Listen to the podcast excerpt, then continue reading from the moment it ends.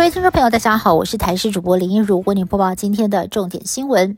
二零二四总统大选的结果才刚出炉，我国的邦交国在减一。太平洋岛国诺鲁在今天上午突然宣布与我国断交。外交部在下午紧急召开记者会，透露诺鲁提出的金额远远超过了台湾对其他邦交国所能提的，谴责中国以金钱外交的方式打压台湾。其实诺鲁总统雅定两天前才发了贺电祝福赖清德当选，没想到二度外交转向与中国建交，也导致目前台湾只剩下十二个邦交国，数量再创新低。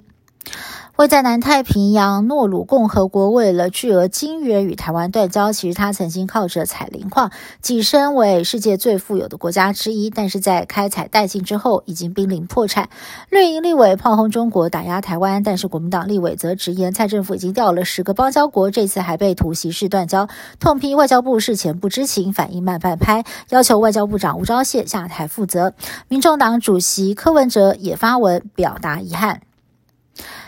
前民进党主席施明德在今天清晨辞世，享受八十三岁。翻开台湾政治运动史，只要有大型的反抗运动，施明德几乎不曾缺席。他曾经作为台湾党外运动的中坚分子，从美丽岛事件开始，三次以政治犯身份入狱，一生当中有三分之一的时间都在狱中度过。在狱中，他也曾以绝食表达抗议，曾经被迫灌食三千多次也不低头。而施明德曾经出任民进党党主席，抛出台湾地位论。为民进党的台湾主权定位奠基，也曾经在红衫军倒扁运动当中要求自家的民进党及总统陈水扁下台。纵观一生，都在与威权较劲，可以说是台湾政治界非典型的政治人物。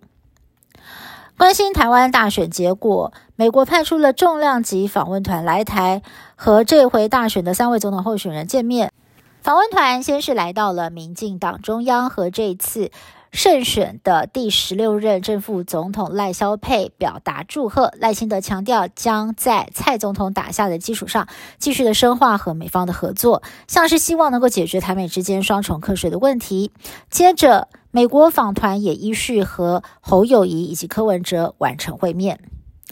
赖清德当选总统，接下来组阁有望广纳跨党派人才，适合的阁魁人选也一一被点名，包括了马政府时代的阁员、清平台顾问朱敬一，以及这回替赖清德操刀政界前文化部长郑丽君，还有总统蔡英文人马国安会秘书长顾立雄。另外，考量到派系平衡，总统府秘书长林佳龙呼声也很高。而这一回立委选举，民进党高雄八席全上。高雄市长陈其迈也被认为助选有功，被点名接任阁魁。陈其迈在今天表示，他会做到高雄市长任期最后一天，即使赖清德强力邀请，他也不会动摇。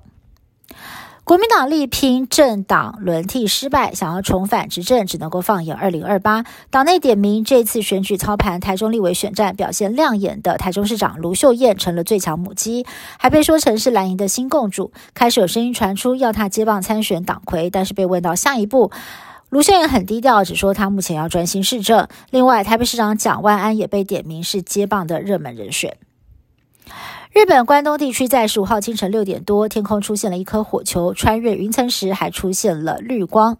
有民众在网络上分享拍到的画面，还表示听得到爆炸声响。专家推测，这可能是一枚陨石从神奈川县往长野方向移动，也表示白天还能够用肉眼看见火球光亮的光非常的罕见，预估直径可能有几十公分。以上新闻是由台视新闻部制作，感谢您的收听。更多新闻内容，请您持续锁定台视各界新闻以及台视新闻 YouTube 频道。